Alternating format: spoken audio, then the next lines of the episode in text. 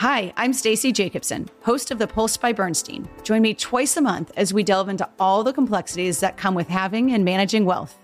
You'll get valuable insights on investing, planning, and more through conversations with wealth advisors, economists, entrepreneurs, founders, and philanthropists. Find The Pulse by Bernstein wherever you get your podcast and subscribe to ensure you never miss a beat. Einen wunderschönen Tag, liebe Leute, herzlich willkommen. Folge 57 ist hier von Fensterplatz. Und heute wird's ernst. Es geht um die Kohle, um die Kohlen, ums Money. Dementsprechend, äh, ja, herzlich willkommen. Hier ist Folge 57. Sie heißt der Schnöde Mama und viel Spaß.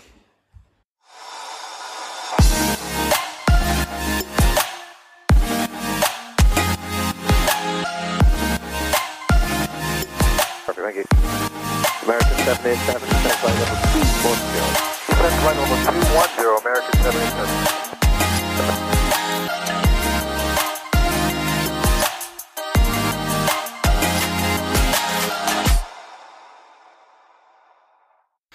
Moin, herzlich willkommen bei Fensterplatz. Herzlich willkommen zurück oder herzlich willkommen, wenn ihr neu dabei seid. Wir hoffen auf beides. mein Name ist Florian, ich sitze hier äh, mit meinem Bruder Felix zusammen in unserem kleinen Podcastzimmer. Felix, sag doch auch mal Hallo zu den Leuten. Ja, hallo. Schön, dass ihr wieder mit dabei seid. Heute sind wir nur zu zweit allerdings. Ähm, die Heldinnen in Strumpfhosen sind heute nicht dabei. Haben uns verlassen. uns wieder, verlassen, Sind ja. wieder Single. Also Double. Wir mussten äh, heute selber fürs Catering sorgen. Trotzdem kümmere ich mich natürlich bestens um dich. Ja, wir haben eine richtig schöne Essensauswahl, eine richtig schöne kleine, war gerade nochmal schön einkaufen für einen kleinen Podcast-Snack. Wahnsinn. Kiwi-Beeren, wie heißen die Dinger? Physalis oder so? Für alles. Jetzt Edelnüsse. nur noch äh, einen Kaffee. Ja. Ja. Aber hm, schaffe ich von hier nicht. Schade. Ich muss ja jetzt, muss ja jetzt abliefern. Na gut. Mit Insert-Technologie hier die Nüsse. Wie findest du das? Keine klebrigen Pfoten mehr. Ja, Wahnsinn. Richtig innovativ. Wir starten gleich mal mit einer guten News für alle, die hier ähm, auf der Suche sind nach äh, Pilotenausbildung. Und zwar äh, bildet Connor wieder aus. Ab Initio. Ja. Ab Initio. Das heißt, äh, TFC hat jetzt wieder zwei Fluggesellschaften, für die sie äh, ausbilden. Das heißt, ihr macht im Vorfeld das Auswahlverfahren, müsst zwar immer noch selber äh, die Kohle ran schaffen, aber ihr wisst immerhin danach, dass es äh, zu einer geht. Soweit ich weiß, wurden bei Condor bisher auch eigentlich alle übernommen. ja. Die haben ja eh ganz schön was vor, ne? Die haben ja auch ordentlich äh, Flieger bestellt jetzt bei Airbus. 60 A- A320 Neos plus die 330er. Ich dachte 40, oder? Ja, ich glaube insgesamt 60 mit Optionen. Aber nagel mich jetzt nicht fest, aber es ist auf jeden Fall natürlich relativ viel. Äh, gut, ich meine, die bestehenden Flieger haben sie ja jetzt auch relativ Ja. lange Ich habe äh, aber ich hab jetzt letztens so einen witzigen Gedanken gehabt. Und zwar habe ich jetzt mit äh, einem gesprochen, der ist früher bei Air Berlin geflogen. Und äh, 2010 war der in Paderborn stationiert auf 737. Und da bin ich mit zehn Kumpels nach Malle geflogen. Und da dachte ich, es könnte sein, dass er mich damals in Urlaub geflogen hat und der ist jetzt ein Kollege. Und genau das, das gleiche dachte ich. Wir sind äh, über Ägypten geflogen und so gegen Turgada. Und da sind wir früher auch ab und zu mal in Urlaub hingeflogen. Unter anderem halt mit Condor. Und äh, ich fand das so witzig, wenn man jetzt äh, quasi bei Condor fliegen würde, so eine 757, und man ist die selber mal als Passagier geflogen und jetzt steuert man die noch selber, ist irgendwie äh, voll abgefahren. Also, dass man dann so selber in diese Position dann kommt, ähm, ja, diese Maschinen als Passagier geflogen zu sein, als man immer Pilot werden wollte und jetzt dann halt als Pilot. Ähm, auf jeden Fall ganz, äh, ganz witziger Gedanke, fand ich. Aber natürlich eigentlich auch ziemlich nachhaltig, die Dinger so lange zu fliegen, ne? Muss man ja auch mal sagen. Letztendlich ist das ja nicht mehr der gleiche Flieger wie vor 30 Jahren. Es gibt ja, können wir vielleicht auch mal erzählen, du wirst das bisschen besser noch erklären können als ich, aber letztendlich gehen ja die Flieger regelmäßig auch in äh, größere Checkereignisse, Wartungsereignisse, wo dann halt wirklich alles äh, auseinandergenommen wird. Flo schmatzt ja gerade mit seinen äh, Kiwi-Bären, die er heute Und noch entdeckt hat. Kiwi-Beere reingezogen. Ähm, auf jeden Fall äh, wird da ja wirklich bis auf die Struktur je nach äh, Check wirklich alles auseinandergenommen und geprüft. Und äh, Komponenten werden einerseits natürlich getauscht, wenn sie Fehler ausweisen, beziehungsweise wenn sie bestimmten Standards nicht mehr genügen. Aber es findet ja auch ähm, regelmäßige Upgrades natürlich statt, einfach weil es ein Software-Update ist oder neue Computer eingebaut werden, whatever. Und dann gibt's natürlich noch die dritte Option, im Prinzip, dass Teile auch getauscht werden, wenn sie eine bestimmte Lebensdauer erreicht haben, eine bestimmte Zeitspanne erfüllt haben. Dann werden sie auch oder müssen dann sogar getauscht werden, selbst wenn sie noch keine Funktionseinschränkungen aufweisen. Aber die drei Varianten gibt's im Prinzip, ne? Genau, ja. Also man kann im Prinzip davon ausgehen, die 757, die man jetzt vor 20 Jahren geflogen ist, klar, bis auf die Struktur, aber da ist so viel getauscht worden. Meistens werden ja auch die Kabinen in regelmäßigen Intervallen erneuert. Ja. Nicht bei allen Airlines, aber den meisten zumindest. ähm, dementsprechend, ja. Ähm, heißt das, ist das Alter eines Flugzeugs jetzt nicht unbedingt ähm, etwas, worüber man sich irgendwie Sorgen machen muss oder so. Klar, man kann jetzt aus einer äh, 30 Jahre alten 757 keinen 321 Neo basteln, ne? da können jetzt keine neuen Triebwerke drunter geflanscht werden und äh, weiß nicht, neue Tragfläche dran geklöppelt, das geht natürlich nicht. Aber im Rahmen dessen, was möglich ist, wird dann natürlich regelmäßig auch Wartung gemacht und man guckt natürlich, dass die Flieger, wenn es jetzt irgendwelche Programme gibt vom Hersteller, dass sie dann angepasst werden, ist ja zum Beispiel 757 auch ein gutes Beispiel für. Da Ja. wurden ja im Laufe der Zeit auch zum Beispiel die Flügelspitzen getauscht, also beziehungsweise wurden diese Winglets dran geschraubt. Das gab es ja in der ursprünglichen Version auch noch nicht. Und damit hat man es dann ja zum Beispiel auch geschafft, dass der Treibstoffverbrauch nochmal ein paar, paar Prozent runtergeht. Also sowas wird natürlich regelmäßig auch gemacht und über die, über den Lebenszyklus von so einem Flugzeug, ähm, ja, wird da schon drauf geachtet. Ich weiß auch zum Beispiel bei FedEx, die fliegen ja zum Beispiel auch diese 767-Frachter, die haben ja auch im Cockpit Modifikationen gemacht. Ja. Da gibt's ja mittlerweile dann auch quasi ein ja, voll digitales Cockpit im Gegensatz zu dem Uhrenladen, der es vor 40 Jahren mal war, als die Dinger ausgeliefert wurden. Ja. Also da passiert schon immer relativ viel. Und äh, die Hülle ist vielleicht 40 Jahre alt, aber das Innere, das ist durchaus moderner. Ähm, ja, also soweit mal kleiner Background hier. Genau, und vielleicht noch so zum Thema Nachhaltigkeit. Also nur weil bestimmte Komponenten dann getauscht werden, heißt das auch nicht, dass die dann weggeschmissen werden. Ähm, es gibt dann auch vielfach so Überholungen und dann können die Teile wieder äh, eingebaut werden. Also zum Beispiel Reifen werden, äh, ich glaube, bis zu 100 Mal sogar äh, runterneuert, ne? Oder 50 Mal oder so. Weiß ich nicht wie oft. Also auf jeden Fall die Reifen zum Beispiel, äh, die müssen natürlich auch regelmäßig äh, mal gewechselt werden, aber die werden dann nicht weggeschmissen, sondern da wird geschaut, dass dann, ich weiß nicht genau, wie das gemacht wird, aber dass äh, man die dann auf jeden Fall noch ein paar Mal draufziehen kann wieder. Ähm, ja, gutes Thema, Felix. Hast du gut aufgemacht, muss ich zugeben. Crazy, ne? Darauf eine Nuss. Ja, fliegerisch kann ich äh, leider gar nichts Spannendes erzählen. Ich muss jetzt nächste Woche wieder ran nach drei Wochen Urlaub. Hab in der Zeit meine Hausarbeit schreiben dürfen fürs Studium. Das hat sehr viel Spaß gemacht. Woher war denn das Thema? Äh, Agenda Building im Bundestagswahlkampf 2021. Ja, dann lassen wir das mal so stehen. ich glaube, da bietet sich jetzt keine gute Überleitung an. Ähm, Was gibt's bei dir so fliegerisch Neues, Flo? Mhm. Ja, fliegerisch jetzt eigentlich auch nicht so wahnsinnig viel. Ich bin jetzt heute Morgen wieder äh, gekommen. Schön um 0 Uhr Wake-up gehabt. Es ist ein Traum. also dementsprechend ein bisschen wasted. Mm, ja, ansonsten befinden wir uns ja immer noch in unserer Fastenzeit sozusagen. Mm, Das läuft auch ganz gut, muss ich sagen. Ich war äh, auf Malle. Ähm, und zwar bin ich da mit dem Auto hingetuckert. Das war ganz witzig, weil man hat da mal so ein Gefühl dafür bekommen. Wir sind hingefahren äh, mit dem Auto aus Deutschland, dann von Toulon aus mit der Fähre. Also wir waren so ungefähr 36 Stunden unterwegs, bis wir dann auf der Insel waren. Und zurück ging es dann äh, nach Frankfurt in zwei Stunden. Ist schon krass, wenn man sich das mal so vor Augen führt, was man mit dem Flieger dann echt so für Zeit spart. Ne? Also wenn man diese Strecken dann echt mal mit dem Auto zurücklegt, ähm, dann äh, merkt man, was, äh, ja, was man da immer so tagtäglich hinter sich bringt, kilometermäßig. Ähm, und äh, wir haben auf der Fahrt unter anderem österreichische Schlager gehört.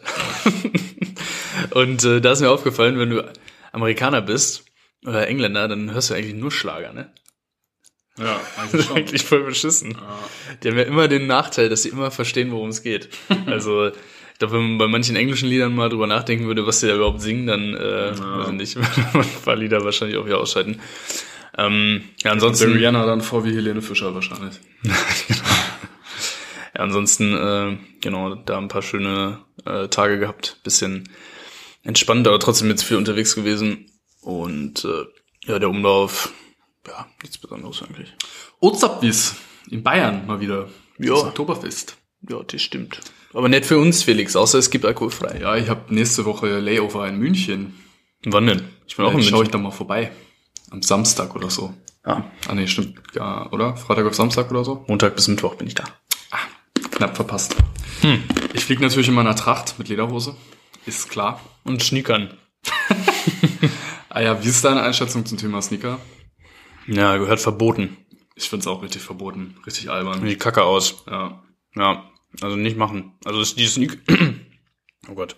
Also die Sneaker finde ich ganz cool. Mm, aber halt nicht zur Uniform. Also, weiß ich nicht, was da, was das soll. Ja, weiß ich auch nicht. Also so Casual Friday mäßig, okay. aber Ja, aber ich verstehe auch immer nicht die Leute, die über ihre Uniform meckern, weil, ey, das weißt du doch vorher, dass du eine Uniform anziehen musst. Und ganz ehrlich, also ich finde, dann mein- flieg mal Fracht. ja, aber ich finde, meine Uniform-Schuhe sind unnormal bequem. Ich, ich habe auch mit, äh, zum Beispiel, ich verstehe auch die Leute nicht, die mit Krawatte ein Problem haben. Nee, ja, dann ist das Hemd irgendwie zu eng oder so, der Kragen vielleicht. Aber ich verstehe, also mit Schuhen ist das doch genau das Gleiche. Hals zu dick. Ja. Aber wenn ich weiß, dass ich irgendwie zehn Stunden oder noch länger mit diesen Schuhen rumlaufen muss, dann kaufe ich mir doch bequeme Schuhe. Also ich meine, bei den, bei den, äh, bei den äh, Damen ist es natürlich was anderes, wenn die jetzt mit High Heels rumlaufen müssen über den Airport. Aber die haben ja dann meist auch Wechselschuhe dabei tatsächlich. Äh, damit sie halt die hohen Schuhe jetzt nur für den Airport und fürs Boarding anziehen müssen. Während des Fluges haben die dann ja meistens auch was anderes an. Aber auch da wird es ja bequemere Schuhe geben. Also da muss ich ja wirklich mal eine Mark mehr ausgeben, damit ich da wirklich meine Füße irgendwie schone. Und äh, ich meine, diese Sneaker, jetzt mal ganz ehrlich, also die bequemsten sind das jetzt auch nicht. Und also so wie ich mich kenne, kann ich die genau einmal anziehen und danach sind die irgendwie dreckig oder sonst was. Und dann sieht's ja unnormal räudig aus. Ja, ja, ich weiß auch nicht so richtig. Ähm, also die Idee finde ich ganz witzig, aber dann eher für die Freizeit vielleicht. Und da ist dann halt auch die Frage, ob man dann jederzeit so ein Firmenlogo sehen muss. Also ja, also meine Meinung ist nicht machen. Ähm, Stichwort Uniformschuhe vielleicht nochmal äh, für die Leute, für die Leute auch ganz interessant. Also es gibt so, äh, zumindest bei äh, den Airlines, die wir jetzt kennen, in der Regel keine Vorgabe, was man da äh, genau für Schuhe anziehen muss. Ich glaube, bei äh, deiner Station in Belgien, da gab es eine Auswahl an Schuhen von der Firma, ne? Ja. Äh, das ist aber jetzt, also zumindest bei den anderen Airlines, nicht die Regel. Da kann man sich eigentlich selber aussuchen, was man da für Schuhe anziehen will. Ähm, die sollten dann halt schwarz sein und äh, ja, da sind dann im Betriebshandbuch schon so ein paar äh, Anforderungen hinterlegt. Also jetzt, äh, wie gesagt, dann so schwarze Farbe und äh, weiß ich nicht, keine Muster oder so, keine Ahnung, aber grundsätzlich ist da die, ähm, ja, die Marke oder so nicht festgelegt. Das heißt, man hat da auch ein bisschen Auswahl. Ähm, genau. Und da kann man sich dann eigentlich ganz gut aussuchen, was man da anziehen will. Ähm, ich konnte ja Felix von meinen veganen Tretern überzeugen. Ja. Ähm, die finde ich auch ganz gut. Und ja, ich finde die eigentlich auch bequem. Also, ja, ich finde auch, man weiß im Vorfeld, dass man Uniform anziehen will, äh, anziehen soll. Insbesondere, ähm, Soll. Muss. ja, also insbesondere allerdings bei der Fracht äh, ist das jetzt nicht immer die Regel, dass das dann auch funktioniert äh, so richtig, beziehungsweise es wird dann halt angezogen und sobald man einen Schritt im Flugzeug hat, äh, kann man gar nicht warten, bis die Krawatte irgendwo hängt. Äh, ich verstehe das dann nicht so richtig, weil ich finde, man sollte dann schon noch mal irgendwie warten, bis äh, man dann zumindest äh, die Türen zu hat, Mm, dass die Leute, die äh, einen da ja, sehen bei der Arbeit, äh, ja, für ein bisschen seriöser einschätzen sozusagen. Aber naja. Dies Naja. ist äh, nur meine Meinung. Bei euch ist es immer Krawatte, oder? Oder macht ihr die auch ab mal im? Ja. Ja, zumindest auf Kurzstrecke jetzt nicht. Sehr gut. Lieb ich. Ich finde, ohne Krawatte sieht man so ein bisschen aus wie so ein Kreuzfahrtkapitän. Florian es, ist, es ist nur meine Meinung. Ich verstehe auch jeden, der keinen Bock hat, das Ding zu tragen. Vor allem im Reiseflug ist ja wirklich egal, auf dem Frachter. Aber am Boden finde ich, äh, ja, das sieht nicht so nice aus. Aber gut, ich meine, äh, wir sind da auch ein bisschen hardcore-mäßig unterwegs. Wir haben ja auch keine Kurzarmhemden an, zum Beispiel. Also, ja. naja. Ja, so viel euer äh, Fashion-Uniform-Podcast. Schaltet das nächste Mal wieder ein. So viel zu unserer neuen Rubrik äh, Style and Smile. Ähm, Make-up and Hair in the Air. Da hätten wir für uns vielleicht wieder weibliche Verstärkung dazu holen sollen. Ähm, ja, auf jeden Fall, ähm, was wir uns vorgenommen haben für die heutige Folge, ist mal über das Gehalt zu sprechen. Äh, wir haben uns eigentlich vorgenommen, das ausführlich zu recherchieren. Ja, turned out, äh, wir hatten keine Zeit, das heißt, es wird jetzt wieder so ein bisschen äh, Freestyle. Ich habe da einen meistens. Kontoauszug hier. Ich wollte ihn jetzt vorlesen. Ja, das ist ja kein Problem, den kann ich auch vorlesen. ähm, und ja, deswegen äh, gucken wir mal, was wir euch da äh, zu erzählen können zum Thema Pilotengehalt. Und äh, was ich vielleicht noch nachreichen muss, ist ja diese Antwort auf das Szenario. Da haben uns auch wieder ein paar Leute geschrieben. Wir hatten ja das letzte Mal darüber gesprochen, was ist, wenn ein Nufflight Inop ist, äh, ob ihr dann zum Kapitän oder zum Techniker geht und das meldet. Haben viele gesagt, melden. Und ihr habt natürlich völlig recht, das wird gemeldet. da gibt's nichts. Genau, ein anderes Szenario für diese Woche habe ich mir jetzt noch nicht ausgedacht. Das mache ich vielleicht spontan während der Folge. und ansonsten würde ich sagen, starten wir mal rein ins Thema, oder? Ja. Ich glaube, für viele ist erstmal interessant, ähm, wie viel man eigentlich so verdient als Einstieg, oder? Wenn man jetzt als Co-Pilot anfängt, keine Flugstundenerfahrung hat. Genau, und da ist die Frage, kann man das überhaupt so pauschal beantworten? Schwierig. Schwierig, ganz genau. Hängt nämlich natürlich wie immer von der Airline ab und hängt natürlich auch davon ab, in welchem Land ihr eingesetzt seid. Also wir haben jetzt, man muss natürlich immer ein bisschen gucken, also nur weil man Deutscher ist, heißt das ja jetzt nicht, dass man nur in Deutschland fliegen darf. Äh, mittlerweile ist das ja zumindest im europäischen Ausland kein Thema, mit seiner Lizenz fliegen zu gehen. Das ist ja auch alles eine europäische Lizenz im Prinzip, die man erwirbt. Dementsprechend ähm, ja, hängt es natürlich auch davon ab. Also es gibt natürlich mittlerweile auch paneuropäische Airlines, die Bases im, äh, in Deutschland, aber auch im EU-Ausland haben. Meistens ihren Sitz ja auch gar nicht in Deutschland, sondern auf Malta oder in Irland, wo man wenig Steuern zahlt. Und ähm, ja, dementsprechend würde ich jetzt einfach mal so als Hausnummer in Deutschland sagen, wahrscheinlich so irgendwas um die 60.000 Euro brutto, ne? Als Einstieg. Ja, ich denke, das ist äh, ein ganz guter Richtwert. Wie gesagt, je nach Airline natürlich äh, plus minus, ja, schon 15, 20.000 nach oben oder nach unten. Eher nach unten, würde ich sagen. ja, also ist wirklich schwierig zu sagen, aber ich sage jetzt mal 60.000 brutto im Jahr als Einstieg. Da gibt es dann im Regelfall noch Steuerlage, äh, steuerfreie Schichtzulagen drauf. Und äh, was es auch immer gibt. Ich dachte, das meintest du jetzt schon inklusive. Ja, meistens wird das, das wird ja extra gezählt meistens. Ja, also wir müssen das vielleicht noch mal ganz kurz er erzählen. Also meistens ist es so, man hat ein, achso, äh, das wollte ich übrigens noch sagen. Wenn ihr äh, mal nachgucken wollt, was man so verdient, äh, es gibt die Seite Pilot Jobs Networks und äh, da sind auch relativ akkurate Gehaltstabellen für die meisten Airlines zu finden. Äh, das ist nicht immer hundertprozentig aktuell, beziehungsweise ähm, die Infos, die da zu finden sind, stimmen auch nicht immer. Aber um mal so eine Idee zu haben, was ihr später verdienen könntet, je nach Airline, könnt ihr da auf jeden Fall mal drauf gucken. Vielleicht packen wir es auch einfach in die Show Notes, ne? muss man dran denken. Also Pilot Job äh, Networks, äh, einfach googeln und äh, die Airline dann dahinter, dann äh, sieht man, was man da so grob raus hat. Mhm, grundsätzlich kann man eigentlich sagen, so die Gehälter sind immer so aufgebaut, dass man ein Grundgehalt hat. Das heißt, ähm, das ist unabhängig davon, wie viel man fliegt. Und dann gibt's darauf noch auf die gearbeitete Zeit 20 Prozent ähm, ja, steuerfrei als Zulage, ne? Schichtzulage. Genau, als Schichtzulage. So ist das grob aufgebaut bei den meisten Airlines. Mm, diese Schichtzulage, die richtet sich dann logischerweise danach, wie viel ihr geflogen seid. Also wenn ihr jetzt Urlaub hattet oder so, dann fällt die dementsprechend ein bisschen kleiner aus. Und ähm, dann gibt's als weiteren Bestandteil dann auch noch eine äh, Überstundenvergütung falls das der Fall gewesen ist. Also wenn man über eine bestimmte Grenze kommt an Tagen oder an Stunden, dann kriegt man da auch nochmal, je nach Airline, ja, gewisse ähm, Zulagen.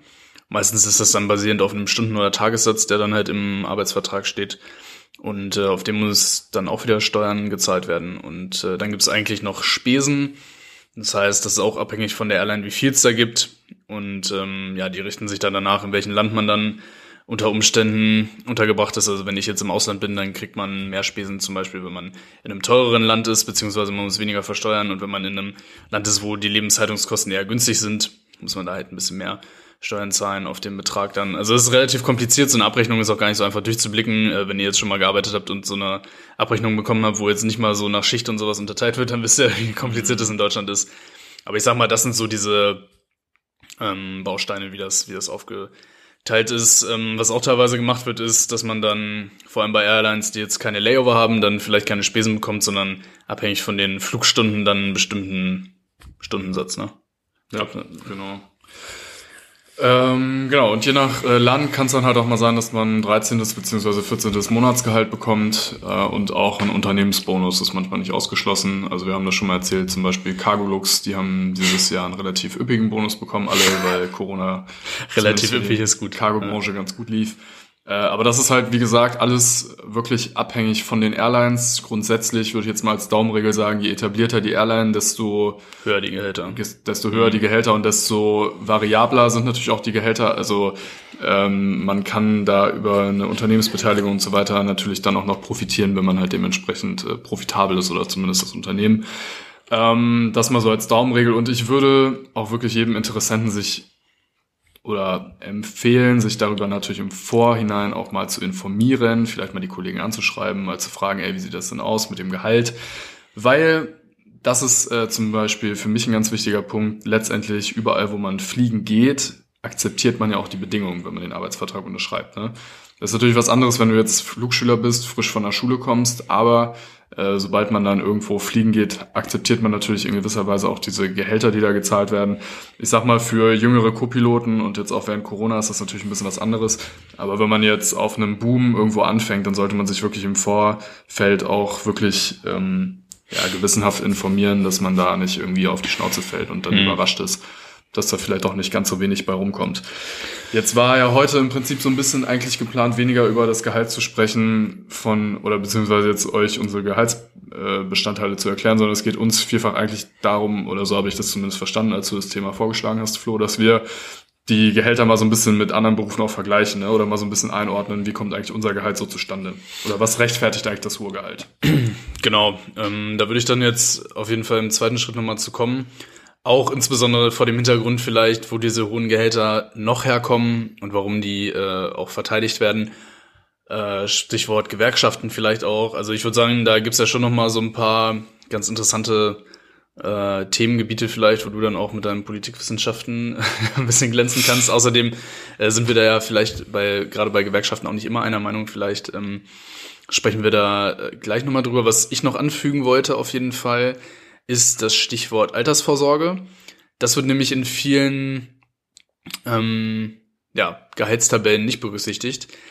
Ist aber auch natürlich eine äh, ja, ganz, ganz wichtige Säule. Ne? Also wenn man eine Altersvorsorge hat, die vom Arbeitgeber für einen mehr oder weniger eingezahlt wird, dann hat das nicht nur steuerliche Vorteile, sondern natürlich auch äh, den Vorteil, dass man selber von seinem Nettogehalt nicht mehr so viel vorsorgen muss. Und ähm, ja, dieser Aspekt wird relativ wenig in diesen Gehaltstabellen erwähnt, spielt aber eine ganz, ganz wichtige Rolle. Und was auch eine wichtige Rolle spielt, ist, ab wann kann man in Rente gehen. Das ist nämlich bei manchen Airlines, gerade bei den, ich sag mal, Netzwerk-Airlines, auch ein Faktor, dass man meistens ein bisschen früher gehen kann. Ähm, was man dann eben auch berücksichtigen muss beim Gehalt. Und ähm, Übergangsversorgung dementsprechend auch nicht ganz unwichtig. Weil man muss sich überlegen, man darf gesetzlich nur bis 65 kommerziell fliegen. Renteneintritt gesetzlich ist aber 67. Das heißt, man hat sowieso zwei Jahre, wo man, wenn man keine Übergangsversorgung hat, selber vorsorgen muss, wo man kein Gehalt verdienen wird. Oder halt dementsprechend, je nachdem, was man für, ähm, für Chancen hat, dann noch zu arbeiten, ein bisschen weniger. Mm, Und das sollte man auf jeden Fall alles in diesen ähm, Überlegungen berücksichtigen. Das Problem, was es auch noch gibt beim Fliegen, ist halt, dass ähm, ja, man am Ende immer diesen Endbetrag sieht.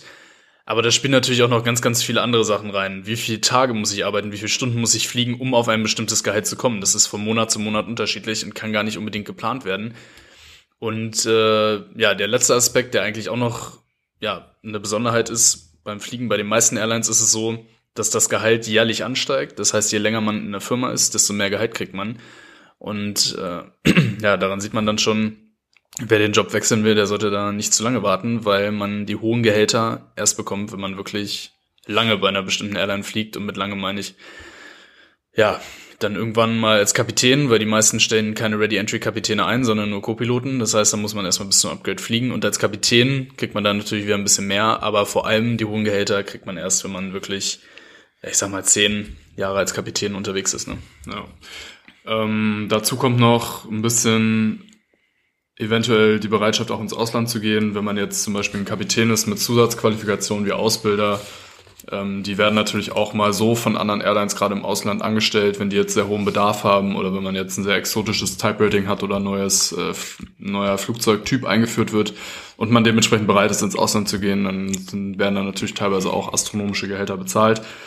Das ist dann aber meistens auch temporär und da muss man sich dann auch so ein bisschen ja von seinem Lifestyle drauf einstellen, weil man da natürlich relativ oft umziehen muss und auch die Bereitschaft haben muss, wirklich in teilweise auch sehr exotischen Ländern zu wohnen. Ähm, und was man dann natürlich auch immer berücksichtigen muss, dass man ja selber, was Flo gerade gesagt hat, eventuell auch sozial versichern muss, beziehungsweise davon irgendwie in die Rente einzahlen muss, whatever. Äh, das kommt dann natürlich alles auch noch on top. Genau. Das sind aber, denke ich mal, relativ exotische ähm, Bedingungen, deswegen würden wir da jetzt gar nicht so konkret drauf eingehen. Eine Sache, die mir gerade noch dazu eingefallen ist, äh, eventuell hat eure Airline auch nochmal eine LOL, also eine Loss of License Versicherung ähm, was teilweise auch Bestandteil des Gehalts dann ist, ne, dass man dafür Abschläge zahlt. Wo man auch noch Abschläge für zahlen kann, ist äh, das Type-Rating. Hast du Ja. jetzt auch schon ange angesprochen. Da gibt's auch Und die Ausbildung natürlich. Und die Ausbildung sowieso, die muss man abbezahlen, ähm, gerade am Anfang. Ähm, aber ich sag mal, die Ausbildung, das läuft ja in der Regel nicht über den Arbeitgeber, sondern das macht man privat. Sollte man dann für sich natürlich berücksichtigen, aber bei den meisten Airlines ist es so, dass die das Type-Rating bezahlen mm, und man einen Anteil dann über einen bestimmten Zeitraum zurückzahlen muss und das wird dann auch vom Gehalt abgezogen. Also es waren jetzt relativ viele Infos, mm, auch teilweise sehr ins Detail. Also ich sag mal, um das Ganze nochmal zusammenzufassen, ist es so, es gibt ein Grundgehalt, und äh, dieses Grundgehalt, das steigt in der Regel jährlich an. Das heißt, je länger man bei einer Firma ist, desto mehr verdient man. Ähm, und dann gibt's abhängig davon, wie viel man fliegt, noch eine äh, bestimmte Schichtzulage und eine flugstundenabhängige Zulage. Und äh, darauf basierend bildet sich dann das Gesamtgehalt. Abschläge gibt's dann eben dementsprechend für eine Loss of License Versicherung, für eventuell Type Rating.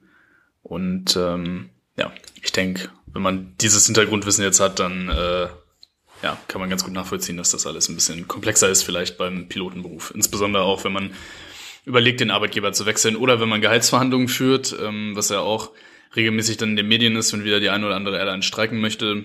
Ähm, also diese Zahlen, die da in den Raum geworfen werden, das ist, glaube ich, für den Laien immer gar nicht so einfach nachzuvollziehen. Ne? Oder auch, weiß ich nicht, also auch für Leute, die fliegen, nicht immer so einfach nachzuvollziehen. Ne? Ja. Also man kann jetzt nicht immer einfach sagen, das Gehalt steigt um 5%, weil ja, für wen, in welcher Stufe und so weiter. Ne? Also äh, ihr seht, das ist alles ein bisschen komplexer beim Fliegen.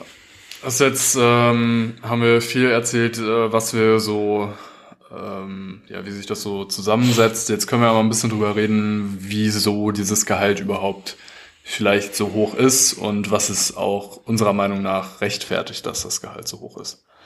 Ich finde grundsätzlich, ähm, also meine Position ist eigentlich, gerade in Deutschland, finde ich, haben wir eine relativ ausgeprägte Neidkultur, so will ich es mal nennen. Also das ist in anderen Ländern durchaus anders.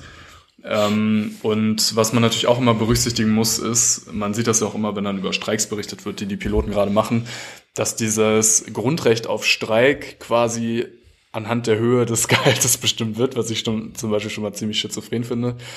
Ähm, und was dann grundsätzlich noch dazu kommt, das ist äh, meine Einschätzung, die Frage ist ja immer, die man sich selber stellen muss, verdient man selber für seine Verhältnisse zu wenig oder verdienen die anderen zu viel? Das ist ja immer die Frage. Ne? Äh, letztendlich hat keine, ich sage jetzt mal, das ist so relativ plakativ, keine Kindergärtnerin ähm, hat was davon, wenn der Flugkapitän jetzt weniger verdient. Das hilft ihr ja nicht. Deswegen Mhm. ist die Debatte an sich schon mal irgendwie sinnlos. Ähm, ich glaube, eine Sache, die man sagen kann, warum dieses Gehalt so hoch ist, und das hast du eben schon mal so ein bisschen angedeutet, ist, glaube ich, die relativ starke gewerkschaftliche Vertretung, die die Piloten einfach haben. Ne? Genau.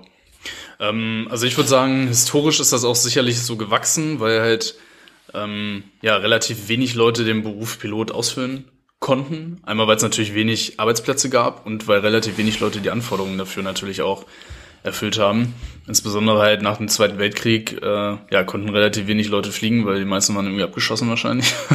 ähm, ja, gesundheitliche Fitness hat da natürlich auch noch eine viel größere Rolle gespielt und halt eben auch die, ähm, ja, Körperliche Fitness meinst du? Was habe ich gesagt? Gesundheitliche Fitness. Die körperliche Also, Fitness, ja. genau. Und äh, dann natürlich auch so die äh, mentale Fitness, also wie schnell ist man zum Beispiel im Kopfrechnen und so. Ähm, was hat man für ein räumliches Vorstellungsvermögen? Das war ja früher noch viel, viel, viel entscheidender, als man halt noch mit diesen Rundinstrumenten und so weiter da geflogen ist. Ähm, genau. Damals wurden dann halt relativ hohe Gehälter gezahlt und ich würde sagen, historisch ist das halt auch immer noch so ein Stück weit übrig geblieben. Ne? Also vor allem so bei den etablierten Airlines ähm, ist das halt immer noch ein sehr, sehr hohes Niveau. Und äh, meiner Meinung nach ist das auch angemessen, weil es immer noch so ist, dass äh, relativ wenig Leute halt den Beruf ja so ausführen können, wie man ihn ausführen sollte, meiner Meinung nach zumindest. Und ähm, ja, ein anderer äh, Aspekt dabei ist halt auch noch, dass man das Ganze halt auch relativ schwer vergleichen kann, weil die Anforderungen beim Piloten, die richten sich halt wir haben es auch schon mal in einem Podcast erwähnt, in einem Bereich, der eigentlich nicht auftritt. Also die 99,9 Prozent der Flüge laufen einfach normal ab, smooth. Da gibt's eigentlich wenig, wo man sich jetzt auszeichnen kann. Äh, man beschäftigt sich aber trotzdem Großteil der Arbeit mit Sachen, mit Eventualitäten, die eintreten können. Und wenn die eintreten, egal zu welcher Tages- oder Nachtzeit, egal ob man gut geschlafen hat oder schlecht geschlafen hat oder was auch immer, man muss dann halt liefern, ne? weil es dann auch relativ schnell relativ kritisch werden kann. Man hat eine große Verantwortung, wenn mal was schief läuft, dass man dann halt da ist. Und äh, auch wenn der Großteil der Pilotenkarrieren halt eben relativ reibungslos verläuft, wenn dann mal was passiert, ja, da muss man dann halt abliefern. Ne? Und das ist halt so ein bisschen so die äh, Tragik, glaube ich, dahinter. Die Luftfahrt ist enorm sicher, und sie ist halt enorm sicher, weil ähm, da sehr, sehr viele Stellschrauben in Bewegung gesetzt werden auf sehr vielen Ebenen, sei es jetzt technisch, sei es mensch, äh, menschlich, sei es irgendwelche operationellen äh, Tätigkeiten, die da in einem sehr hohen Sicherheitslevel halt stattfinden. Ähm, und das führt halt dazu, dass die Rolle vom Piloten immer weiter schrumpft. Das heißt, man sieht viel weniger, welchen Einfluss der Pilot auf die oder die Crew auf die Flugsicherheit hat, weil halt eben so wenig passiert. Und deswegen sind die Gehälter natürlich auch äh, ja eher vor allem bei dem billig Carriern so ein bisschen im, im Abschwung. Ne? Ja. Und weil sich das ja auch wieder ein bisschen umdreht, also wir haben ja Pilotenmangel überall und das wird jetzt nach Corona wahrscheinlich auch noch zunehmen. Ähm, ein Punkt, den ich dazu noch anfügen will, ist erstens, dass natürlich die Einstiegshürde auch sehr hoch ist, Pilot zu werden. Das haben wir auch schon vielfach besprochen, wenn es um Thema Ausbildung geht. Das heißt, ihr müsst damit rechnen, dass ihr 100.000 Euro Schulden habt, wenn ihr anfangt. Das ist natürlich auch eine Investition, die es so vergleichbar, glaube ich, in keinem anderen Beruf gibt, dass man selber 100.000 Euro Anfang 20 irgendwie bezahlen muss. Das Kommt halt heißt, halt aufs Land drauf an, ne? Genau, aber das muss man natürlich auch erstmal zurückbezahlen. Das ist natürlich das eine. So, jetzt kann man natürlich sagen, okay, wenn du jetzt dreieinhalbtausend Euro netto im Monat verdienst, dann tut es jetzt auch nicht weh, wenn da 500 Euro runtergehen. Kann man jetzt so sehen.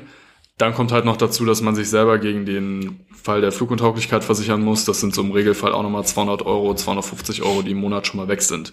Ja, und äh, 500 Euro als Kreditrate ist ja sehr niedrig angesetzt. Ja, genau. Ne? Also, also ich sag mal 1000 Euro netto kannst du schon sagen, sind genau. weg. Also das heißt, dann relativiert sich das Ganze schon mal so ein bisschen. Okay, das ist das eine. Anderer Punkt, den ich jetzt noch anfügen will, den du ja gerade äh, mir gestern auch noch mal geschickt hast in der Studie. Ähm, nur weil ihr ein Flugzeug fliegen könnt, rein äh, psychisch und rein motorisch, whatever, heißt das nicht, dass ihr gute Piloten seid. Äh, es gibt Untersuchungen, die halt beweisen, dass dieser menschliche Faktor bei fast allen Flugzeugunglücken eine riesen, riesengroße Rolle spielt. Das heißt, es geht viel, viel mehr um Social Skills, die ihr mitbringen müsst. Ihr müsst nachts um zwölf mit eurem Gegenüber genauso gut klarkommen, als wenn es jetzt mittags zur Hochseason ist. Es ist egal, ob ihr schon zehn Stunden gearbeitet habt oder zwölf Stunden gearbeitet habt. Es ist egal, wie gut ihr den Gegenüber kennt. Nur mal als Beispiel, von mir wird erwartet, wenn ich jetzt fünf Tage am Stück arbeite und jeden Tag vier Flüge mache, dann lese ich 20 Mal die gleiche Checkliste vor während eines Fluges. Ich mache die trotzdem jedes Mal auf. Ich kann die, äh, also 20 Mal die gleiche Checkliste vor jedem Flug, ja. Ich kann die in- und auswendig. Ich habe die schon 5000 Mal gemacht, ja. Ich kann die vorbeten und es ist auch noch nie passiert, dass wir irgendwas davon vergessen haben. Aber es wird von mir trotzdem verlangt und es ist auch richtig so, dass ich jedes Mal mit der gleichen Konzentration diese Checkliste vorlese. Egal, wo wir gerade zum Start wollen, egal wie spät es ist, egal zu welcher Tages-, Nachts-, Jahreszeit so. Das heißt, äh, das sind Anforderungen, die erfüllt einfach nicht jeder Mensch. Ja? Es gibt Leute, die werden dann schluderig mit der Zeit. Es gibt Leute, die, ähm, weiß nicht, sind dann vielleicht leichter abgelenkt oder bringen dann halt nicht die gleiche Konzentration auf. Und deswegen ist diese Einstiegshürde für Piloten auch so hoch und deswegen werden auch diese ganzen Tests durchgeführt, um zu gucken, dass die Leute einfach die ja, diese Soft Skills mitbringen, weil die lassen sich nicht erlernen. Da würde ich jetzt nochmal äh, ganz kurz einhaken, wenn du nichts dagegen hast. Das soll jetzt natürlich nicht heißen, dass man jederzeit immer perfekt die gleiche Leistung abliefern kann. Ne? Wenn man müde ist, performt man natürlich schlechter. Ne? Das gehört auch zur Wahrheit dazu. Ja, und das sollte einem dann halt auch bewusst sein. Das ist ja auch eine Stärke, dass man dann so selbst reflektiert ist und sagen kann, ich bin gerade müde, äh, weiß ich, wir machen jetzt ein bisschen langsamer oder, oder, oder. Ne? Also das gehört auch dazu. Ähm, und weil du es gerade angesprochen hast, ähm, Ich habe äh, mich gestern so ein Stück weit in diesen äh, Studien zur Pilotenselektion verloren, obwohl ich eigentlich eine ganz andere Studie äh, gesucht habe. Aber das, was Felix jetzt gerade gesagt hat, ist sehr, sehr spannend, weil eigentlich ist die Tendenz ja gerade gegensätzlich. Ne? Also es ist ja eben so, dass relativ wenig Airlines wirklich intensiv diesen, diese Soft Skills testen. Ne?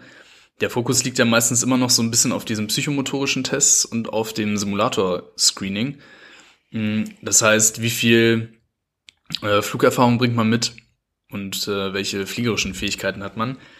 Aber das wirklich intensiv, das ist halt auch ein Kostenfaktor, diese menschliche Komponente abgeprüft wird, die ja auch gar nicht äh, so gut messbar ist wie jetzt so psychomotorische Tests. Ne? Das kann man ja, ja viel einfacher vergleichen. Ähm, ja, das wird halt dementsprechend relativ stiefmütterlich behandelt, je nach Airline.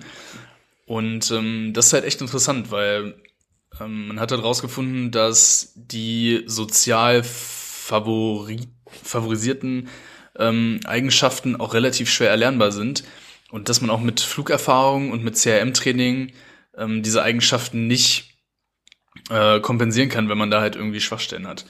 Ähm, natürlich kann man sich immer weiterentwickeln und so, und das soll auch nicht heißen, dass zum Beispiel CRM oder sowas überflüssig ist.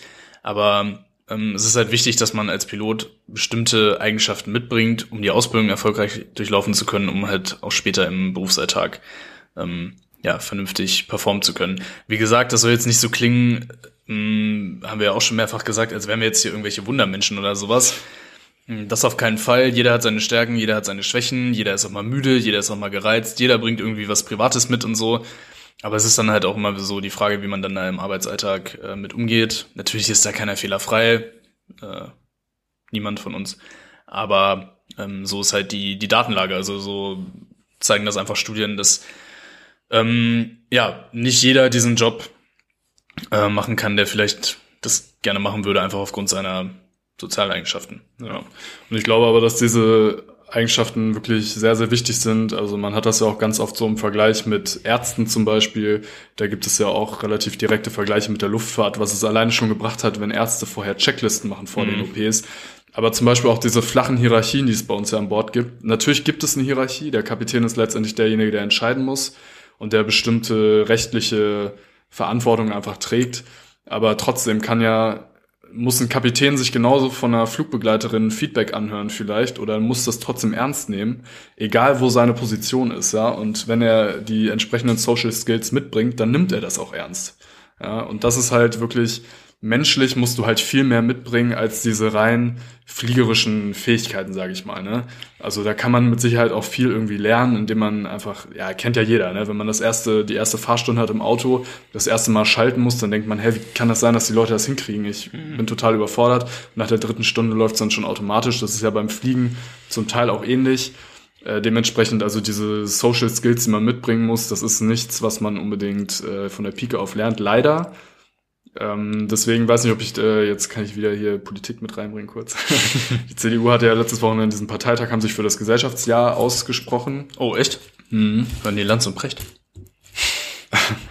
und äh, ich muss wirklich sagen, dass ich da für ein Verfechter bin, obwohl ich äh, sonst eher liberal eingestellt bin. Aber ich muss wirklich sagen, ich finde dieses Gesellschaftsjahr so wichtig, weil ich wirklich auch finde, ganz viele Bereiche in unserer Gesellschaft mittlerweile sind so egoistisch ausgelegt, mhm. dass ich es wirklich gut finde, wenn jeder Mensch ein Jahr seines Lebens mal für die Allgemeinheit ähm, ja offeriert, sage ich mal. Und letztendlich ist der Staat halt auch kein Dienstleister, sondern wir alle sind in diesem Staat irgendwie dran beteiligt und das ist ja ein Geben und Nehmen.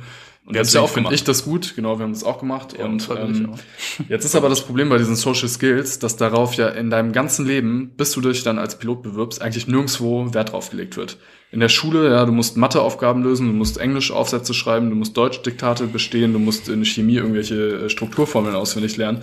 Aber nie in deinem ganzen Leben wirst du auf irgendwelche Social Skills geprüft. Es wird von dir auch einfach nicht verlangt.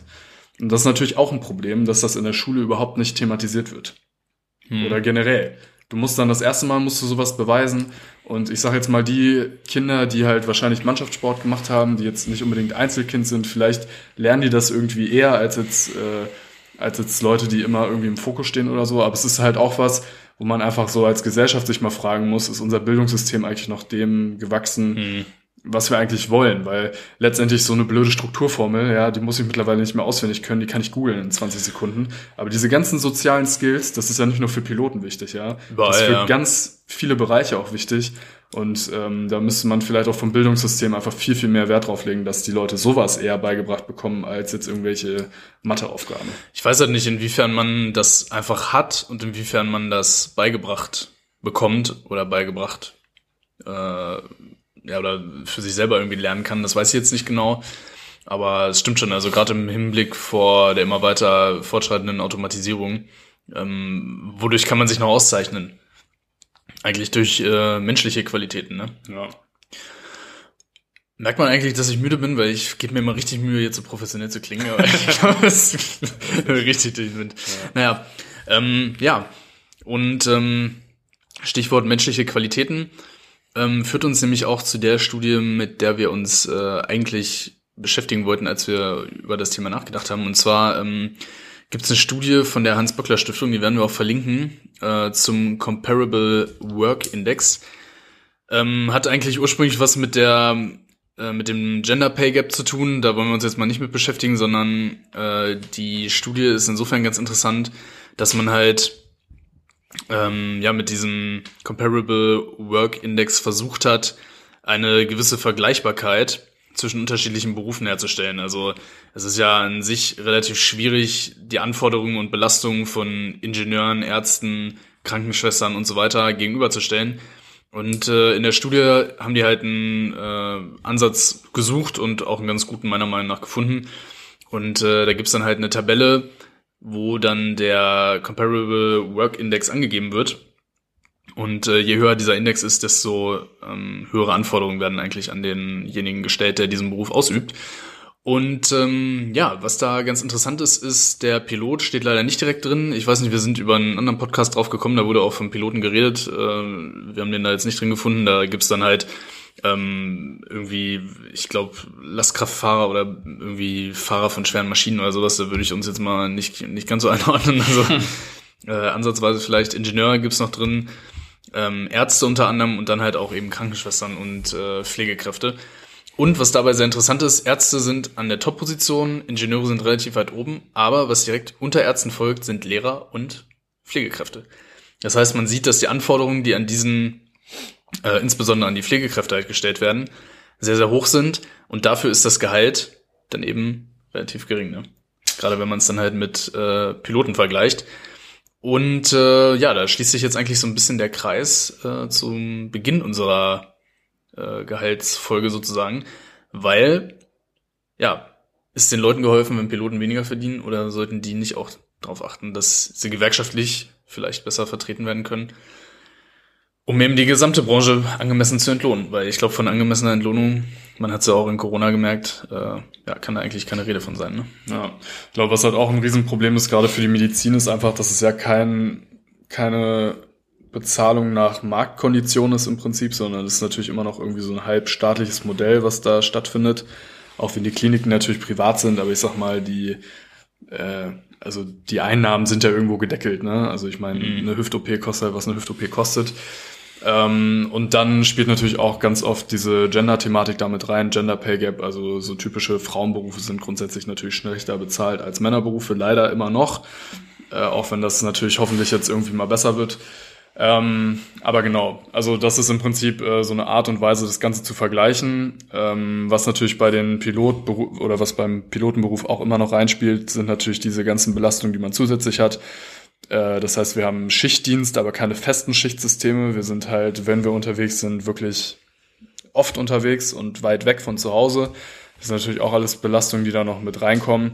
Plus natürlich diese ganze Strahlung, die man da oben abbekommt, äh, Jetlag, ähm, die Druckverhältnisse, unter denen man da arbeitet. Ja, das sind natürlich alles Belastungen, die da halt auf jeden Fall noch eine Rolle spielen. Ne? Genau. Wobei das halt andere Jobs unter Umständen auch in ähnlicher Art und Weise haben. Ne? Ja, genau. Aber das wollen wir halt damit auch gar nicht sagen. Also mein, ich bin zum Beispiel auch jedes Mal erstaunt, wenn ich sehe, was ein Polizist verdient. Und dann denke ich mir mhm. jedes Mal, okay, ähm, dass da sich überhaupt Leute finden, die das dafür machen, das wundert mich eigentlich. Ähm, weil man da natürlich, klar, das ist letztendlich ist es ein Job, wo man jeden Tag eigentlich davon ausgehen müsste, sage ich mal, verwundet, verletzt, eventuell sogar getötet zu werden, keine Ahnung. Mhm. Äh, dementsprechend, ja, ist es halt natürlich von der Bezahlung her immer relativ, äh, ja, schwierig. Ähm, und andererseits, wenn ich dann sehe, was Manager teilweise verdienen, wo man ja sagen muss, äh, nicht jeder ist Elon Musk und hat eine Firma selber gegründet und von der Pike auf großgezogen, sondern es sind halt einfach Hm, Angestellte. Ange Angestellte. Die sollen natürlich auch gutes Geld verdienen, aber ob es jetzt in der Höhe sein muss, muss mal dahingestellt sein. Ja, also es ist wirklich eine schwierige, schwierige äh, Thematik, muss man mal ganz ehrlich sagen. Ne? Genau, deswegen fand ich das halt auch mal so interessant, dass man da jetzt versucht hat, das Ganze so ein bisschen neutral und faktenbasiert anzuschauen. Ähm, ich denke, dass zum Beispiel Ärzte wahnsinnig hohe Anforderungen haben, kann jeder nachvollziehen, aber dass äh, Pflegekräfte quasi auf demselben Niveau, also wenn man sich die Studie anguckt, rangieren, das wird, glaube ich, doch den einen oder anderen überraschen. Fand ich sehr interessant. Und äh, ja, deswegen die Aufforderung, formiert euch, organisiert euch gewerkschaftlich Ja. und äh, streikt für euer für eure gerechte Entlohnung. Weil ich glaube, äh, was man auf jeden Fall sagen kann, zumindest bei den äh, größeren Airlines in Deutschland und äh, weltweit, werden die Gehälter auf jeden Fall, vor allem wenn man ein paar Jahre fliegt mit äh, entsprechender Flugerfahrung, auf jeden Fall ja schon schon sehr sehr gut. Das äh, kann man glaube ich schon mal sagen. Aber wie gesagt, ich denke, das ist auch äh, ja in einer gewissen Art und Weise angemessen.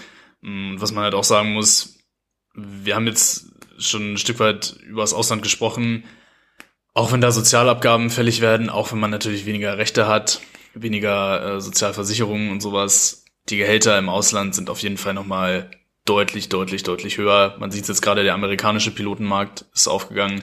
In China vor allem, da werden halt wirklich Gehälter gezahlt, gerade für Kapitäne. Also da kannst du auch mit, äh, ja, mit einem top-deutschen Gehalt bei weitem nicht mithalten. Ne? Also selbst wenn man selber vorsorgen muss und Versicherungen bezahlen muss und so, ähm, da kannst du wirklich mit äh, deinem Job als Flugkapitän Millionär werden, ne? In ein paar Jahren. Also das ist wirklich krass. Und da sieht man dann halt auch, mh, wie jetzt allgemein auch, sobald die Krise rum ist und Leute gesucht werden, dass die Firmen auch in der Lage sind, gute Gehälter zu zahlen, wenn es nötig ist. Ne? Das muss man auch mal sagen. Also es ist ja jetzt nicht so, dass die Firmen jetzt viel, viel mehr verdienen, die meisten zumindest als vor Corona. Das ist ja ungefähr auf einem vergleichbaren Niveau und trotzdem sind die Gehälter jetzt durchschnittlich, ich sag mal, um 10% bei einigen Airlines angestiegen. Ähm, also da sieht man, dass das ja meistens auch äh, möglich ist. Ne? Natürlich sind die, äh, die Inflation, die ist auch gestiegen, deswegen war das jetzt auch nötig, dass äh, da ein Ausgleich stattfindet. Und ähm, ja, genau. Ich Das, bin ähm, tatsächlich mal gespannt, wie das nächstes Jahr so wird. Ne? Jetzt durch die Inflation, denke ich mal, ist Urlaub wahrscheinlich das Erste, was die Leute sich sparen. Und Andererseits so ist der, andererseits ist der Urlaub natürlich auch des deutschen liebsten Kind, ne? So ein bisschen. Ich weiß gar nicht, ob es die Redewendung überhaupt gibt. Ich glaube nicht. Oh Mann. Ähm, aber ja, Sylt ist auch schön. Vielleicht schön, geht's dann ja. nicht nach äh, Sambia, sondern nach Sylt, ja. Ähm, ja, wird man sehen. Ich bin mir auch nicht sicher, momentan sehr viel, sehr viel im Magen. Auf jeden Fall ähm, habe ich mir noch eine Sache, äh, ich wollte dich da nicht unterbrechen, gemerkt, äh, und zwar, was man sagen muss, ähm, noch zu den Selektionskriterien. Mm, Also die Airlines machen das halt nicht alle in der geeigneten Form und berücksichtigen nicht alle diese Social Skills in der Art und Weise, wie es eigentlich also auf wissenschaftlicher Basis nötig wäre. Und äh, dementsprechend, ja, kann man dann vielleicht auch dafür sorgen, dass der eine oder andere mehr den Pilotenjob dann hat, aber dann halt eben bei einer Airline, die da nicht so genau drauf achtet. Ja. Das äh, wollte ich dazu nochmal abschließend sagen. Ähm, und das soll jetzt halt auch nicht, äh, wie gesagt, also ich, äh, ja, wir fliegen ja auch bei unterschiedlichen Arbeitgebern zum Beispiel, deswegen, ähm, wo die Selektionen unterschiedlich ablaufen, deswegen, äh, das soll jetzt halt auch nicht so klingen, als hätten wir jetzt hier die Weisheit mit Löffeln gefressen und würden jeden Test äh, mit Links bestehen oder was weiß ich, oder dass wir jetzt hier so Überpiloten sind oder Übermenschen oder was weiß ich, ne? Nochmal als Disclaimer, das wollen wir hiermit auf keinen Fall sagen. Wir haben jetzt hier einfach nur ähm, so ein Stück weit unsere Meinung mit wissenschaftlichen Erkenntnissen verwoben zu einem lecker genießbaren Brei hoffentlich, zu einem Podcast-Brei. Und äh, ja, soweit unsere Einschätzung zum Thema. Ähm, auf jeden Fall vielleicht für euch ganz interessant, wie gesagt, wenn ihr euch für den Pilotenberuf interessiert, äh, man hört immer viel über die hohen Pilotengehälter. Mm, guckt euch das an. Wie gesagt, die Zahlen sind mehr oder weniger öffentlich. Man kann das äh, dann auch mit einem Brutto-Netto-Rechner äh, gut ausrechnen, was man dann übrig hat und rechnet dann halt auch ein, was dann dementsprechend an Ausbildungs- und Versicherungskosten noch zusätzlich auf euch zukommt. Also von eurem Nettogehalt ein Tausender abziehen, gerade die ersten zehn Jahre. Ja, ist, denke ich, ein sehr realistischer äh, Blick auf das Ganze. Ja. Und tretet auf jeden Fall in der Gewerkschaft ein, das lohnt sich immer. Äh, letztendlich gibt es äh, sonst niemanden, der eure Interessen so vertritt. Das heißt jetzt nicht, dass alle Gewerkschaften immer recht haben und die Firmen immer die Bösen sind. Also so ganz einfach ist es natürlich nicht, aber letztendlich geht es ja darum, dass der Einzelne relativ wenig ausrichten kann und eine Gewerkschaft einfach dafür sorgt, dass Arbeitnehmerinteressen gebündelt an die entscheidenden Stellen weitergegeben werden, sei das jetzt in der Politik oder im Unternehmen. Und dementsprechend ist das auf jeden Fall eine Ausgabe, die jeder von uns tätigen sollte. Ähm, da, ja, sollten wir alle Interesse haben. Es geht ja nicht immer nur ums Gehalt. Das ist, denke ich, auch nochmal ein ganz wichtiger Punkt. Äh, ich denke, weder Flo noch ich sind Piloten geworden wegen des, wegen des Gehaltes, äh, sondern wir haben das, warum lachst du jetzt? ja, also, also so viel ist es ja. Also es ist, also es klingt jetzt zwar bescheuert, aber so viel ist es ja dann halt auch. Nein, nicht, ne? also ja gut, ne, aber ich sag mal, wenn man es mit, also es ist ja vergleichbar mit anderen, äh, mit Leuten, die jetzt als Assistenzarzt einsteigen, whatever. Äh, Fluglotsen zum Beispiel stehen noch mal in einer ganz anderen Liga, die haben äh, wahrscheinlich fast das Doppelte, wenn sie einsteigen. Die steigen Ja, halt später nicht so stark, aber die können halt mit 55 Jahren auch in Rente gehen. Also es gibt auch noch natürlich was, was drüber ist. Ähm, aber ähm, einfach mal so, niemand von uns ist Pilot geworden, zumindest wenige, die ich kenne, einfach nur wegen, wegen des Gehaltes. Ähm, aber trotzdem, ja, es ist natürlich schön, ähm, ja, wenn einfach die Arbeit dementsprechend natürlich auch äh, entlohnt wird. Und äh, ich denke, die Gewerkschaft unter die starke gewerkschaftliche Vertretung tut da halt ihr Übriges. Ähm, und das ist wirklich wichtig, meiner Meinung nach, dass man da ähm, ja, eintritt und nicht irgendwie nebenher läuft und sich dann die ganze Zeit nur beschwert, dass äh, das Geld zu wenig ist. Ja. Ja, letztendlich ähm, ist es halt auch irgendwie so ein Stück weit wie überall im Leben. Äh, also zum Beispiel auch, wenn man jetzt irgendwo investiert oder so, je höher das Risiko ist, das man eingeht, desto mehr Rendite hat man auch. Und äh, wir haben ja auch schon mehrfach darüber geredet, dass so eine Pilotenausbildung, ja, es ist eine sehr, sehr große Summe Geld, die man da in die Hand nimmt. Egal, ob man das jetzt bei einer Airline macht oder komplett privat. Äh, es geht da um sehr, sehr viel Geld. Und ja, dementsprechend hat man auch ein sehr hohes Risiko, dass dieses Geld dann halt auch mal eben futsch sein kann. Es kann immer irgendwie was Medizinisches dazwischen kommen. Ähm, irgendein Scheiß kann passieren. Man kann äh, einen Test failen und dann steht man da und hat unter Umständen äh, mehrere 10.000 Euro in den Sand gesetzt. Dementsprechend, ja, geht man halt ein hohes Risiko ein und äh, man hat letztendlich ja dann auch nur eine Fluglizenz, was nichts anderes ist als ein Führerschein. Man hat keine Ausbildung, wo man dann noch in irgendwelche anderen Berufe äh, easy peasy reinkommt, außer Fliegen. Und ja, das sind auch alles letztendlich Risikofaktoren, die man mit dieser Karriere so ein Stück weit in Kauf nimmt und dafür muss man dann halt auch ja finanziell Stück weit entschädigt werden. Ne? Ja. Das kommt halt auch dazu. Also das hat man ja zum Beispiel als Arzt oder Pflegekraft vielleicht auch nicht so, weil da die medizinischen Anforderungen nicht ganz so hoch sind wie an, an einen äh, Piloten oder ja, vielleicht dann noch eher so die Chance ist, den irgendwie in einem anderen Bereich unterzubringen, wenn dann jetzt irgendwie was Gesundheitliches zum Beispiel sein sollte oder sowas. Ne?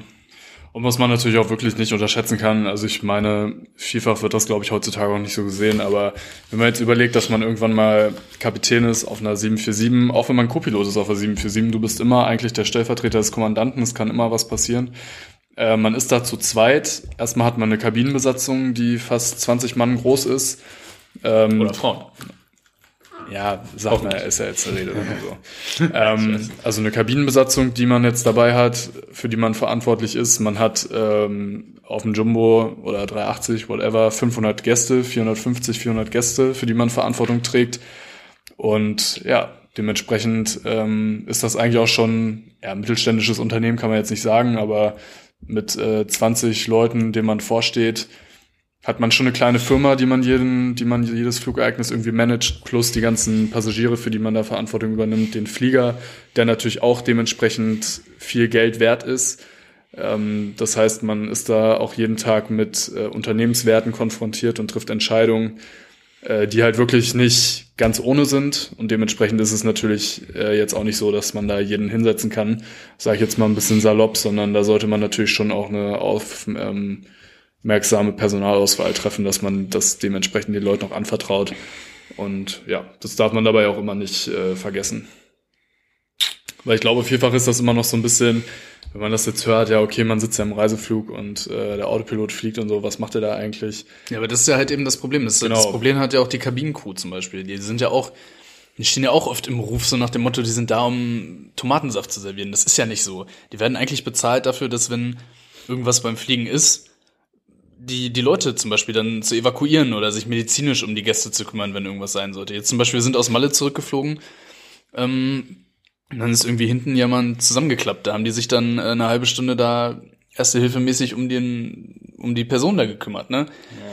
Das sind alles ja Sachen, die treten halt den Großteil der Flüge nicht auf. Den Großteil der Flüge ist es halt, sag ich jetzt mal salopp ausgedrückt, so Tomatensaft servieren ist natürlich jetzt nicht so, aber ich sag mal, um jetzt in diesem Bild zu bleiben. Aber wenn dann halt der eine Flug passiert, dann muss man halt, egal zu welcher Tages- und Nachtzeit und so weiter, dann halt seine Leistung abliefern. Und das ist halt so ein Stück weit das Problem in Anführungszeichen bei diesen Luftfahrtberufen. Es passiert zum Glück sehr, sehr wenig, aber das schmälert halt, ja, ein Stück weit einfach die Bereitschaft da auch die entsprechenden Gehälter zu bezahlen. Das ist zumindest meine Einschätzung dazu. Also die Versuchung ist immer groß, das so ein bisschen runterzureden, was du jetzt gerade schon gesagt hast, da fliegt ja eh nur der Autopilot. Ja, gut. Aber man muss halt trotzdem überwachen, man muss sich immer Gedanken machen, was wäre, wenn und so weiter. So ein bisschen wie jetzt im Atomkraftwerk. Die werden auch selten irgendwelche Ventile manuell fahren. Da wird Mhm. auch ein Computer ähm, am Werk sein und das meiste automatisch machen. Aber kommt Tag X. Ja, ist halt so, ne? Also, ähm, und wie gesagt, wir wollen das jetzt auch nicht, ähm, also haben wir jetzt auch schon dreimal gesagt, das heißt nicht, dass äh, wir äh, da, dass wir wollen, dass die anderen weniger verdienen, sondern es wird auch in anderen Berufen äh, Zeit, wahrscheinlich höhere Gehälter zu zahlen, weil die genauso viel Verantwortung tragen. Ähm, aber heute einfach mal auch so eine ja, Erklärung, warum das Pilotengehalt so ist, wie es ist. Und ähm, ja, ich glaube, du hast es auch schon mal gesagt in irgendeiner Folge, irgendwie ist es ein bisschen schizophren, dass äh, Leute, die sich ähm, mit Maschinen gut auskennen, mehr bezahlt werden als Leute, die sich mit Menschen gut auskennen. ähm, So was Cleveres habe ich mal gesagt. ich weiß gar nicht. Ja, wahrscheinlich. äh, keine Ahnung. Also, ne, ähm, ich denke, diese ganze, das ist ja immer dieses äh, Erzieherin-Pflege-Thematik, die ist ja auch wirklich Land auf, Land ab, überall bekannt und trotzdem passiert leider sehr, sehr wenig. Ähm, ja, Ja, was halt. Äh, wollen wir nicht schönreden deswegen. Ja, was vielleicht auch äh, der letzte Punkt sein soll von der ganzen Diskussion.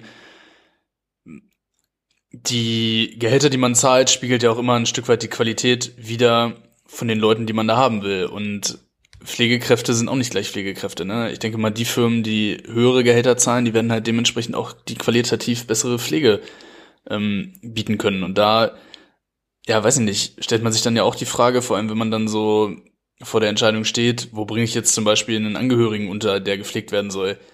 Gucke ich da jetzt auf jeden Cent oder will ich, dass diese Person dann halt auch gut betreut wird? Und natürlich äh, erfordert eine gute Betreuung oder halt ein guter Flug, ein sicherer Flug, unter Umständen halt ein bisschen mehr Geld. Und ja, Qualität hat dann dementsprechend halt auch ihren Preis.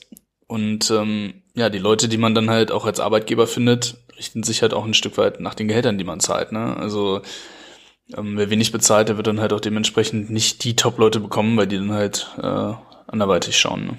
Ne? Ja, das stimmt. Genau. Ja, soweit so gut. Äh, auf jeden Fall ein kontroverses Thema. Äh, wenn ihr dazu noch Fragen habt oder äh, irgendwie Diskussionsanregungen oder sowas, dann gerne äh, an uns über Instagram Fensterplatz-Podcast oder per Mail Fensterplatz-Podcast at outlook.de. Yes, please. Ja, also ich finde, es ist immer so ein bisschen schwierig, so darüber zu reden, ohne dass das jetzt irgendwie so arrogant rüberkommt oder irgendwie anmaßend oder sowas. Deswegen, wir haben es jetzt auch schon ein paar Mal versucht einzuordnen, dass wir jetzt halt, wie gesagt, nicht so rüberkommen, dass wir jetzt hier irgendwie äh, so super Topverdiener sind und das völlig zu Recht oder was weiß ich. Ähm, ich hoffe, das konnten wir auch so rüberbringen. Ja. Dem einzigen oder den einzigen, den ich hohe Gehälter nicht gönne, sind auf jeden Fall Kriminelle. Außer sie sind sehr, sehr clever und schaden niemanden. Stichwort Cum-Ex, nein. Hat er nicht gesagt. Tja, Felix, ist mir jetzt noch ein Szenario eingefallen auf die Schnelle. Das weiß ich, ich denkst glaube nicht. Nee. nächstes Mal. Wir können ja mal unseren kleinen, wir haben eine Excel-Tabelle gebaut. Piep, piep, piep. Du suchst aus.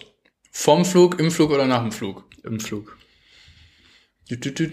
System oder menschlich? Tüt, tüt, tüt, tüt, Menschlich. Tüt.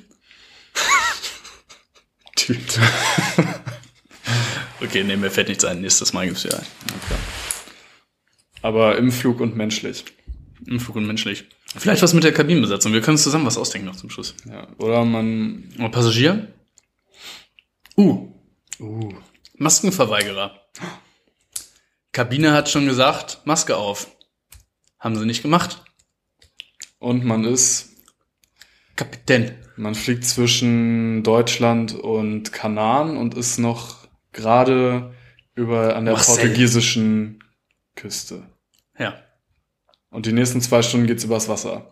das ist gut. Und der hat jetzt schon mehrfach eine, an, Abma äh, eine an, an, Ansage. Ansage bekommen und jetzt Eine abmahnende Ansage. kommt die Perserette ans Telefon und sagt, der muss raus. Zwischenlanden oder mitnehmen? Sehr gut. Siehst du, haben wir doch eins. Ja. Ja, beziehungsweise, ähm, ja, nee, was macht ihr? Ein bisschen offener gestalten die Frage. Hm? Wie? Ja. Was macht ihr? Okay. Sehr gut. Haben wir es doch. Ja. Sehr gut. Danke, Excel-Tabelle. Tschüss. mir echt mal basteln. Ja, gut. Ähm, haben wir eine Stunde gelabert. Ähm, ja, ich kam mir heute echt trantütig vor und so ein bisschen als, so, weiß ich nicht, ich hatte Wortfindungsstörungen. Also wenn das jetzt irgendwie nicht so gut klingt, wie es, wie es in meinem Kopf rübergekommen War nicht schlimmer als sonst. Ja, sehr gut. Okay. Okay. Alles klar. So Leute, schönes Wochenende, viel Spaß äh, beim Hören und danke fürs Zuhören. Und äh, wir hören uns in zwei Wochen wieder, wenn ihr mögt. Genau, und äh, wenn ihr Bock habt, dann bewertet uns auch gerne bei den einstiegigen Podcast-Portalen mit fünf Sternen. Ansonsten nicht. Und guckt in die Show Notes. da findet ihr noch ein paar Infos zu heute. Genau. Also vielen Dank auf jeden Fall fürs Zuhören. Wir wünschen euch äh, zwei schöne Wochen. Bis zum nächsten Mal. Viele Grüße. Adieu.